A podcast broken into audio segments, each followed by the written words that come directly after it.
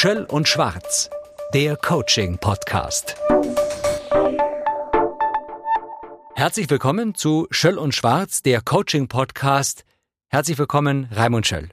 Hallo Florian. Raimund, wir haben uns diesmal das Thema Du hast mich getroffen, Umgang mit Kränkungen aufs Tableau geschrieben. Diese Folge starten wir mal ein wenig anders, nämlich ich habe Statements von dir aus deiner praktischen Arbeit, die mit dem Thema Kränkung zusammenhängen. Ich würde die Statements dir vorlesen mit der Bitte um eine ganz kurze Antwort. Okay. Erste These. Kränkung, weil der Vorgesetzte die Bemühungen seiner Mitarbeiterin nicht anerkennt, so wie sie sich das wünscht. Ja, ich glaube, ein Fall, den vielleicht alle kennen, da steckt da das Thema der Wertschätzung und der mangelnden Anerkennung dahinter. Kränkung, weil der Ehemann nach 30 Jahren seine Frau wegen einer jüngeren verlässt, durchaus auch umgekehrt vorstellbar. Fälle, die ich erlebt habe, sowohl in die eine Richtung als auch in die andere Richtung. Mann verlässt Frau, Frau verlässt Mann.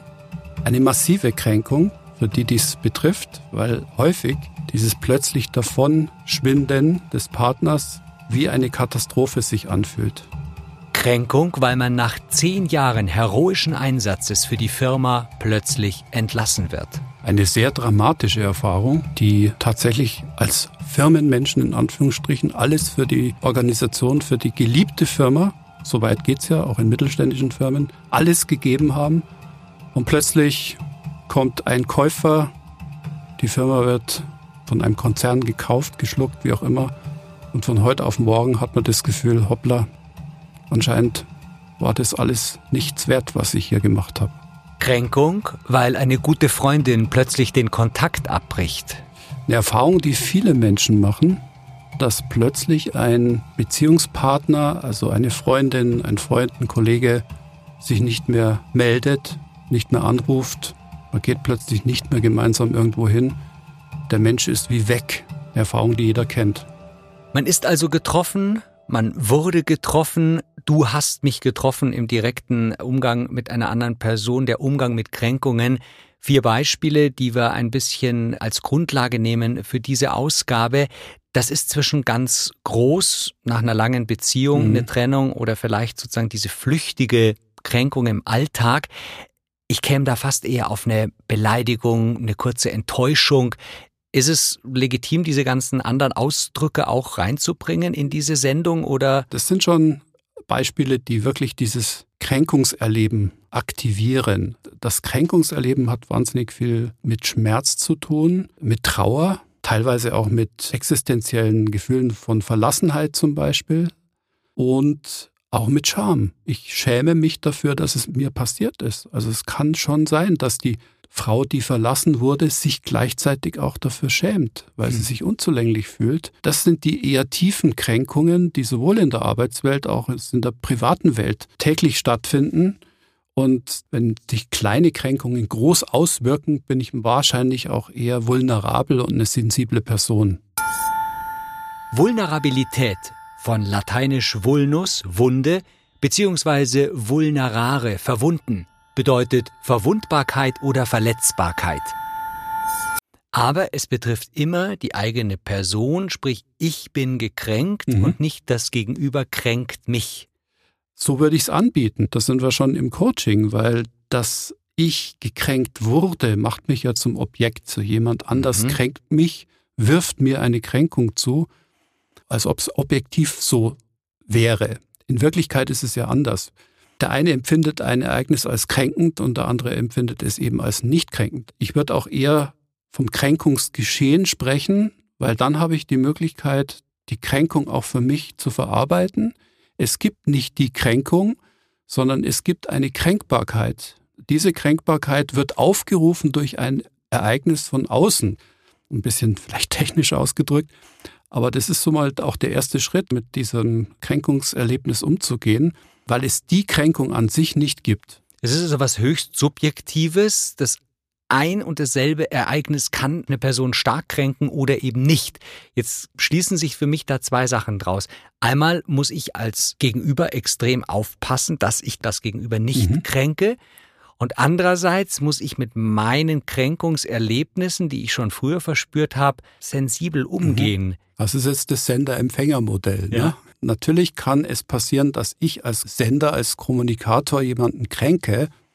In den meisten Fällen aber ist eine Kränkung vom Sender her betrachtet nicht als Kränkung angelegt. Ich gehe mal nicht mhm, von den mhm, extremen mhm. Fällen auf. Es gibt natürlich Ausnahmefälle, wo jemand gezielt kränkt. Und In diese, dubio pro Sender. Und, und, diese Dinge passieren momentan auf Social Media natürlich. Ah, ja. Ja. Und es passiert auch in den Firmen. Das möchte ich gar nicht ausschließen. Also ich halte nichts davon, das nur dem Gekränkten zuzuschieben. Es gibt tatsächlich den Fall, dass es Menschen gibt, die gezielt kränken wollen. Mhm. Und jetzt sind wir beim Empfänger. Ich kann mir aber als Empfänger auswählen, das klingt vielleicht jetzt mal ein bisschen komisch, aber es ist so, ob ich mich jetzt hier tatsächlich kränken lasse oder nicht. Mhm. Und das ist eben dieser Freiheitsgrad, den jeder Mensch hat, sich nämlich zu überlegen, jawohl, vielleicht war es sogar als Kränkung angelegt, aber ich lasse mich davon in der Form nicht beeindrucken, dass es mich massiv beschädigt. Ist das ein Abprallen lassen oder ist das ein einfach nur runterschlucken, wenn ich es nicht zulasse, dass mich das Gegenüber kränkt? Jetzt mal vorausgesetzt, das Gegenüber mhm. beabsichtigt ist, was die wenigeren Fälle wohl sind. Wenn ich jetzt an meine Kränkungsbiografie denke, mhm. ich hatte auch einen langen Prozess und ich kann für mich jetzt sagen, es gibt inzwischen Attacken von Menschen, die mich nicht mehr kränken, die mich auch vor 20 Jahren gekränkt haben. Ha. Oder es gibt Verhaltensweisen. Es sind nicht immer die ja. Attacken, wir erleben es als Attacken. Es gab früher Verhaltensweisen, die mich eher gekränkt haben, mhm. heute nicht mehr. Das heißt, wir haben da eine Entwicklungschance. Wir können das schon lernen, uns nicht mehr von diesem und jenen kränken zu lassen. Liegt da eine spezielle biografische Geschichte dahinter bei dir? Bei mir? Ein konkretes Erlebnis? ja, natürlich. Wenn du mich jetzt nach meiner Kränkungsbiografie ja. fragst, die erste große Kränkung, die ich als solche erlebt habe, war tatsächlich, dass ich ein Schuljahr wiederholen musste, also eine Ehrenrunde drehen musste. Mhm. Das war damals für mich ein massives Kränkungserleben, auch sozial, weil ich ja plötzlich nicht mehr mit meinen Kameraden weitergehen konnte, mit meinen Schulfreundinnen und Schulfreunden. Aber ich komme gleich auf das, was ich gerade gesagt habe, auch. Ich habe das natürlich damals als höchst kränkend erlebt und zwar auch ziemlich massiv, muss ich sagen. Aber im Nachhinein, wenn ich es mir jetzt anschaue, hat mir diese Kränkung auch was gebracht, in Anführungsstrichen. Ich habe gelernt, mit Menschen sensibel, achtsam umzugehen, die mal nicht performen können und deswegen kann ich mit diesen Themen umgehen und das hilft mir in meinem Job. Das heißt also, du kannst da aus dieser Kränkungsgeschichte, aus deiner Kränkungsbiografie was rausziehen. Mhm. Könnte jetzt aber auch provokant fragen, naja, als Schüler, wenn ich irgendwie das Durchfallen vor mir habe, dann mhm. ist es ja tatsächlich nicht unbedingt äh, die Schuld der Schule, sondern meine Leistungen waren zu schlecht. Kann ich das denn überhaupt als Kränkung empfinden? Ja. Weil dann müsste ja im Umkehrschluss die Schule sagen, ja, okay, gut, also wenn du jetzt wirklich so getroffen davon bist, dann machen wir aus dem Fünfer einen Vierer. Ich habe es damals als Kränkung verstanden. Es war nicht als Kränkung angelegt. Das mhm. konnte ich mir aber erst später, viel später erklären. Mhm. Ich habe damals die Theorie gehabt, mein Mathelehrer hat es auf mich abgesehen. Ah, ja. ja. Und der war natürlich nicht von mir so begeistert, weil ich war ein bisschen rebellisch in der Schulzeit und natürlich hatte er ein kritisches Auge auf mich. Ich habe es mir aber damals so erklärt, dass er mich absichtlich hat durchfallen lassen aber das kannst du erst später so für dich verarbeiten und nicht in der Situation. Setzt sich das dann im Leben eben fort, dass man aus so einer Erfahrung, das ist eigentlich völlig irrational, mhm. immer wieder sich so hin argumentiert, ich habe hier selber Mist gebaut, ich bin schuld, ich übernehme diese Schuld. Das ist ja jetzt der nächste Schritt, wenn wir im Coaching wären, den Klienten, die Klientin behutsam daran zu führen, dieses Kränkungsgeschehen nicht als Akt der Böswilligkeit zu interpretieren, sondern mal nach einer Zeit natürlich, nicht gleich am Anfang, aber nach einer Zeit durchaus mal zu überlegen, ganz objektiv, ohne Schuldzuweisung, wo hatte ich denn meinen Anteil? Mein mhm. Anteil damals war, dass ich diesen Mathelehrer nicht ausstehen konnte und mhm. ich ihm natürlich bei jeder Gelegenheit versucht habe, alt ausschauen zu lassen und der hat sich einfach bei mir dann auch entsprechend gerecht, in oh, Anführungsstrichen. Kommt das Wort gerecht Na, Und das kann ich jetzt sehen als Mit-50er, dass ich da einen Anteil hatte.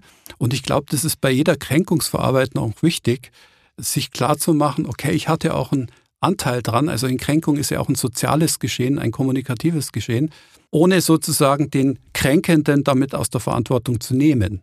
Nochmal auf dieses Prinzip Sender mhm. und Empfänger zu kommen, da tue ich mir ja als Sender immer schwer, weil ich so eine Art Eiertanz aufführe. Was könnte denn den anderen jetzt äh, kränken? Mhm. Ich halte mich deswegen vielleicht in Äußerungen zurück oder ich mhm. färbe Äußerungen schon mhm. so, bin damit aber nicht ganz ehrlich mit dem anderen. Wenn ich jetzt an die Arbeitswelt denke, es gibt ja in jedem Team leicht kränkbare Personen.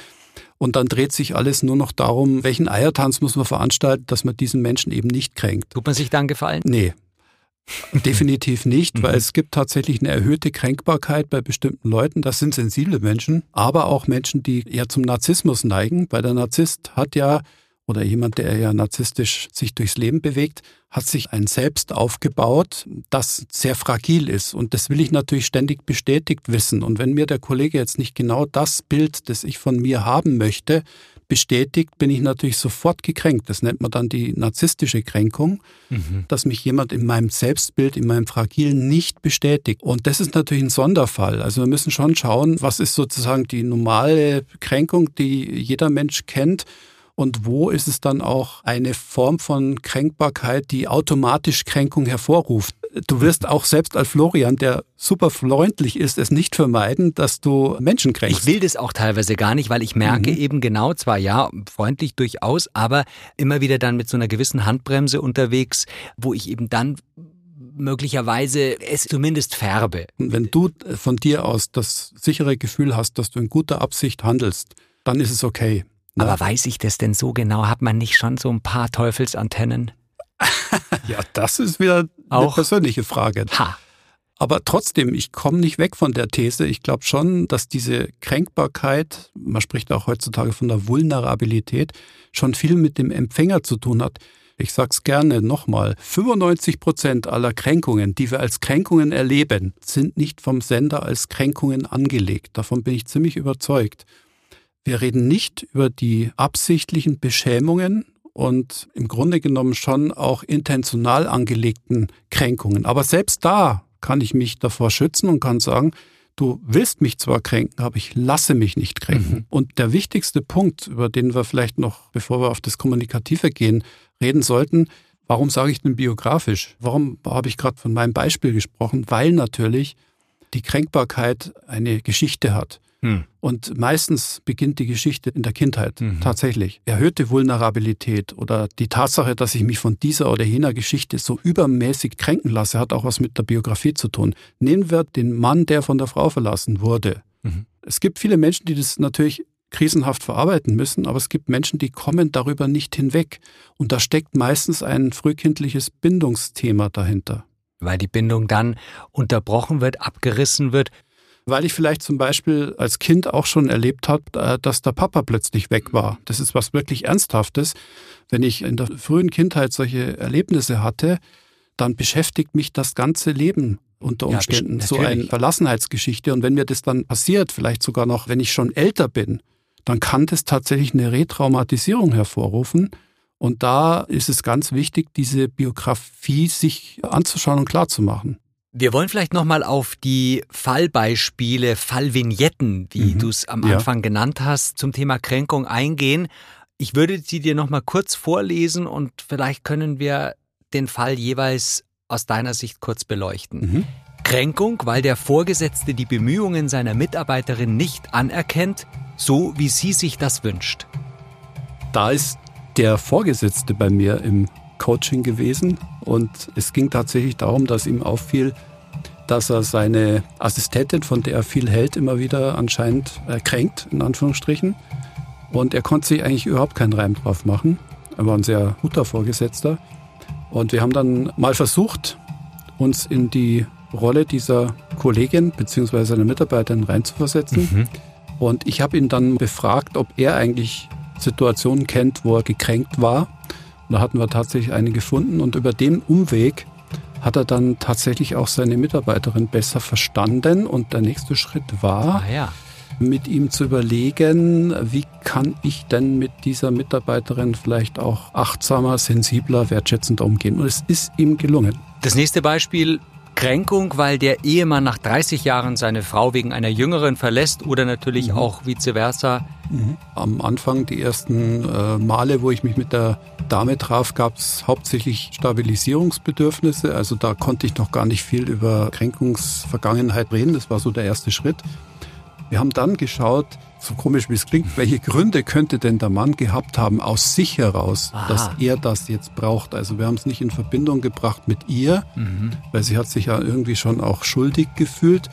Und wir haben dann rausgearbeitet, was in der persönlichen Biografie des Mannes naturgemäß dazu geführt hat. Dass Sehr krass, hält man das denn dann aus als Gegenüber? Ich meine, ja, wenn man es objektiviert, in dem Fall? Ja, ich denke, aus ihrer Sicht war es schon wichtig, weil sie wollte schon nochmal auch objektiv verstehen, warum ein Mann sowas macht. Mhm, ja. Mhm. Und ich glaube, da hatten wir es geschafft, dass sie es nicht mehr so auf sich bezogen hatte. Und was sie dann auch für sich herausgefunden hat, dass sie eigentlich in der Ehe die Bedürfnisse, die man hat als Mensch, regelmäßig hinten angestellt hatte.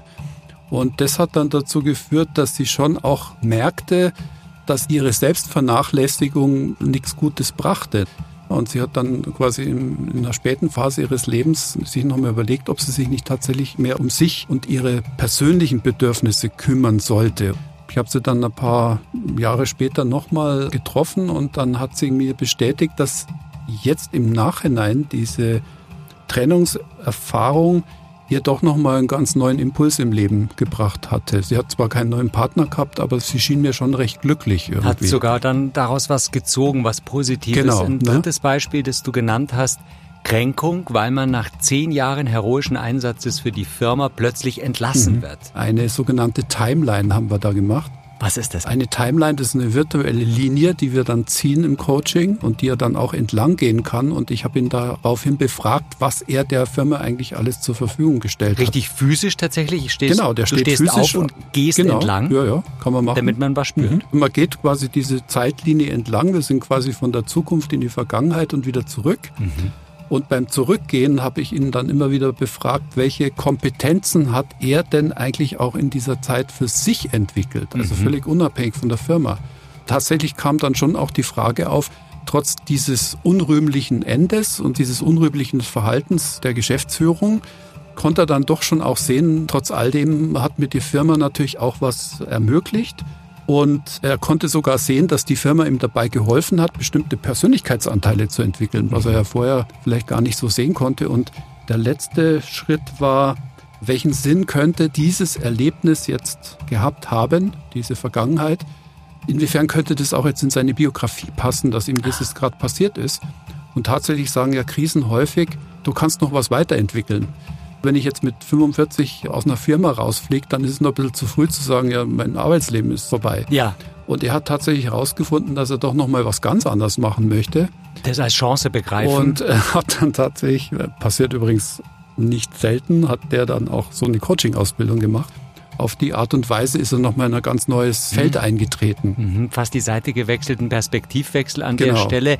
Ein Beispiel, das du noch genannt hast, Kränkung, weil eine gute Freundin der Freund mhm. plötzlich den Kontakt abbricht. Was macht das mit der Person? Ja, das, das klingt für manche vielleicht äh, irgendwie lapidar, aber in dem Fall war das überhaupt nicht lapidar, weil die Klientin für sich rausgefunden hat, ich habe der Beziehung viel mehr Stellenwert beigemessen als die Freundin. Auch als ich zurückbekommen habe vielleicht? Naja, also sie hat einfach eingeschätzt, dass sie die Freundschaft für viel wichtiger gehalten hatte als mhm. die Freundin wahrscheinlich mhm. und dass sie da auch eine Art Selbsttäuschung erlag.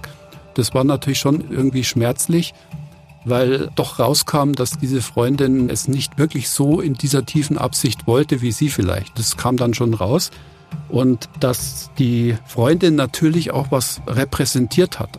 Ich bin dann quasi von der Figur der Freundin ausgegangen, nicht mehr von der Freundin an sich, sondern welche Figur ist das denn in deinem Leben und was hat dir diese Figur auch zur Verfügung gestellt? Fast wie so eine Aufstellung dann? Ja, das, das kann man auch machen. Also mache ich hin und wieder, dass ich dann tatsächlich eine Figur aufstelle und mhm. dann sag, schau mal her, das ist deine Freundin von, von früher. Mhm und schau die mal an und betrachte sie als. Figur und schau dir an, was die dir vielleicht auch zur Verfügung gestellt hat, unabsichtlich, einfach nur, weil sie so eine Figur war. Und häufig sind ja Freundschaften deswegen auch da, weil der andere irgendwas hat uns zur Verfügung stellt, was wir im Leben gern haben. Und das war ein sehr intensiver Prozess und sie ist über diese Schiene auch zu ihren eigenen Bedürfnissen dann gekommen, indem sie sich eben wirklich gefragt hat, was hat mir diese Freundin als Figur gegeben, was hat die anders gedacht als ich und inwiefern war es eine Berechnung, aber inwiefern habe ich auch hier da einen Spiegel äh, gehabt für ein Bedürfnis, das für mich noch parat liegt und das ich noch entwickeln möchte. Da kommen wir ja vielleicht noch kurz drauf, welche Bedürfnisse wir oft missachtet sehen, wenn ja. uns eine Kränkung passiert. Eine Frage davor noch, der Selbstwert ist ja entscheidend, wie man mit Kränkungen mhm. umgeht. Das hört man immer wieder raus. Wie stark lasse ich das an mich ran? Kannst du da auch ähm, eine Einordnung mhm. nochmal uns geben, wie sehr das mit dem eigenen Selbstwertgefühl zusammenhängt? Selbstwertgefühl ist erstmal wichtig. Ich unterscheide ja gern ein gutes Selbstwertgefühl vom hohen Selbstwertgefühl. Das gute Gut Selbstwertgefühl mhm. ist ein entwickeltes, stabiles, normales Selbstwertgefühl, das mhm. wir uns ja alle wünschen. Es gibt aber auch dieses aufgeblasene Selbstwertgefühl. Menschen, die tatsächlich von sich so eine hohe Meinung haben und, und so ein großes Ego vor sich hertragen, dass sie das natürlich immer bestätigt wissen wollen. Das ist jetzt eher das, was wir im anderen Podcast auch als Narzissmus bezeichnet haben. Wenn ich mir ein sehr fragiles, aber doch großartiges Selbst aufgebaut habe und mir die Umwelt das nicht spiegelt, bin ich natürlich extrem kränkbar. Ich kriege ja von der Umwelt auch oft etwas gespiegelt, was meinem Selbstbild gar nicht in Kram passt. Das kann schon sein, dass mich die Menschen manchmal anders sehen, als ich mich selbst sehe. Jemand mit einem normalen Selbstwertgefühl oder einem guten Selbstwertgefühl kommt damit klar. Jemand, der ein aufgeblasenes Selbstwertgefühl hat, der ist dann kränkbar. Der andere Fall, dass jemand, das muss man auch noch dazu sagen, es gibt Menschen, die haben eigentlich gar kein Selbstwertgefühl mehr hm. und die lassen sich auch gar nicht mehr groß kränken, weil die in ihrem Leben schon so viel Die haben abgeschlossen. Die haben eigentlich abgeschlossen. Auf eine Art und resigniert, was ja. sehr schade ist und wo man eigentlich, glaube ich, immer den Impuls geben muss, ja. das nochmal zu überdenken. Genau. Da muss ich sozusagen genau. durch, aber vielleicht komme ich gestärkt raus. Es gibt übrigens tatsächlich nicht wenige Zeitgenossen, die man liest es ja auch oft in den Zeitungen, die Menschen, die dann so völlig zurückgezogen mhm. leben und überhaupt keine sozialen mhm. Kontakte mehr haben. Mhm. Das sind häufig Menschen, die tatsächlich an einer Kränkung darben mhm. und sich komplett aus dem Leben zurückziehen, also in so einen depressiven Rückzug gehen. Du wolltest einen Aspekt, bevor wir in die Schlussrunde gehen, anmerken. Der Punkt ist, bei all diesen Fällen, die ich da besprochen habe mit dir, ja. ist immer der Ansatz im Coaching, wie kann ich dieses Erleben positiv abschließen? Es gibt da so diesen Satz, ich kann neue Wege nur dann gehen, wenn ich die Vergangenheit gut und positiv abgeschlossen habe. Mir ist in meiner Arbeit sehr wichtig, dass die Menschen dann mit dieser Kränkungsgeschichte auch gut weiterleben können und es auch in irgendeiner Form verabschieden können. Ich kann meine verkrachte Schulkarriere nicht rückgängig machen, nee. aber ich kann sie anders sehen. Ich mhm. kann es positiv bewerten. Und äh, wie gesagt, ich bin immer noch nicht stolz darauf, aber ich kann es für mich jetzt sehr positiv bewerten, weil ich das Gefühl habe, dass mir diese Erfahrung im Leben doch einiges auch geschenkt habt, was ich heute wieder gut einsetzen kann und ich sogar dadurch in der Lage bin, mit Menschen adäquat umzugehen, mhm. die eben gerade in der Krise sind oder in einer schlechten Verfassung. Du hast mich getroffen, der Umgang mit Kränkungen. Raimund, ich hoffe, dass wir den Hörern praktische Beispiele ja liefern konnten, aber auch das ganze Thema Kränkungen mal in der Theorie beleuchtet haben, aus verschiedenen Aspekten. Mhm. Wir sollten ansetzen und den Servicecharakter dieses Podcasts aufrechterhalten oder Unbedingt. noch verstärken. Können wir in der nächsten Ausgabe äh, Beispiele, konkrete Handlungsanweisungen geben? Ich könnte mir vorstellen, dass wir beim nächsten Mal tatsächlich über das Thema der Resilienz beziehungsweise der Frage uns beschäftigen, wie gehe ich denn mit alltäglichen Kränkungen um? Wie kann ich mich davor schützen? Und auf der anderen Seite, auch mal ein paar Gedanken dazu, wie man vielleicht selber dann an diesem Kränkungsthema vernünftig arbeiten kann, ohne einen Coach, ohne einen Therapeuten, einen philosophischen Helfer oder wie auch immer. Und Raimund, unsere Webseite ist online, kann man sagen, schöll und schwarz.de, schoell und schwarz.de. Also wir freuen uns, wenn Sie auch auf unsere Webseite mal schauen und ansonsten unseren Podcast weiterempfehlen. Raimund Schöll, herzlichen Dank an dieser Stelle. Ich danke auch. Und bis zum nächsten Mal. Schöll und Schwarz, der Coaching-Podcast.